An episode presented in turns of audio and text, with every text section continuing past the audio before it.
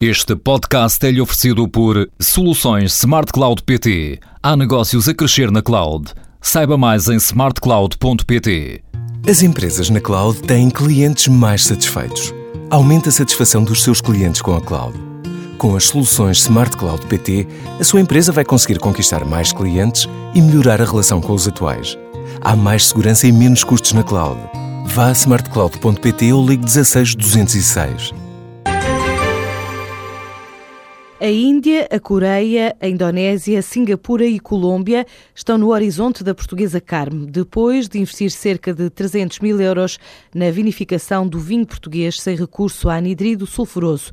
Filipe Rebure de Madeira, o presidente da Carme, justifica a oportunidade de negócio num ramo pouco ou nada explorado em Portugal e com o facto de 5% da população mundial ser asmática e desse universo 2% alérgico a este componente usado no fermento do vinho. Então, teoricamente, você tem 5% da população mundial tem asma. Desses 5%, 2% são alérgicos totalmente a sulfuroso.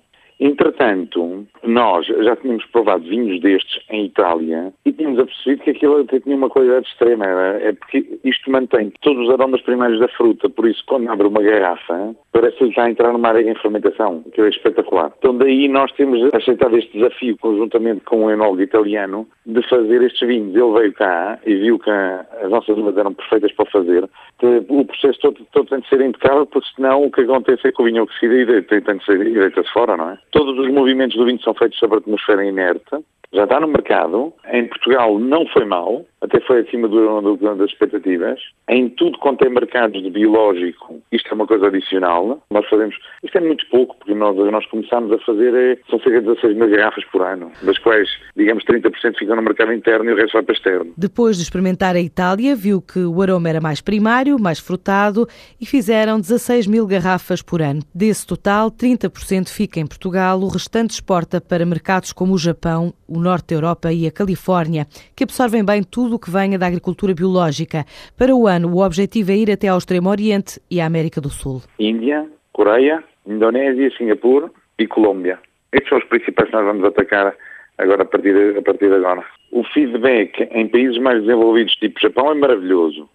Por isso, tudo quanto seja mercados como o norte da Europa, seja Califórnia, isso tudo, o não ter sulfidos é uma, uma coisa adicional muito boa. A Carme tem uma faturação média anual de 2 milhões e meio de euros por ano, quer crescer mais 20% em 2014. O lucro da Altri subiu 8,7%, é superior a 43 milhões de euros nos primeiros nove meses deste ano e as exportações atingiram os 345 milhões e meio de euros. Um valor recorde, anuncia hoje a empresa em comunicado. GDP Renováveis aumentou 7% a produção de energia nos primeiros nove meses, face a igual período do ano passado.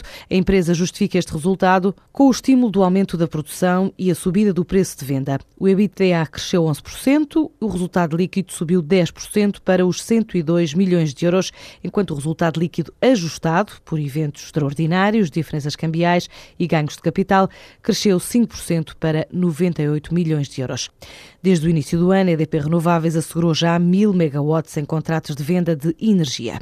A Portugal Telecom vai levar serviços suportados em fibra óptica às Ilhas das Flores e Corvo. A operadora assinou um contrato de aquisição de direitos de utilização de capacidade de transmissão sobre o sistema submarino de fibra óptica com a empresa Fibra Global, que vai permitir uma oferta de produtos e serviços em 3G e 4G para as duas ilhas. Em comunicado, a PT afirma que nos últimos quatro anos investiu cerca de 52 milhões de euros nesta área de negócio, de forma a impulsionar o desenvolvimento económico, social e tecnológico em Portugal.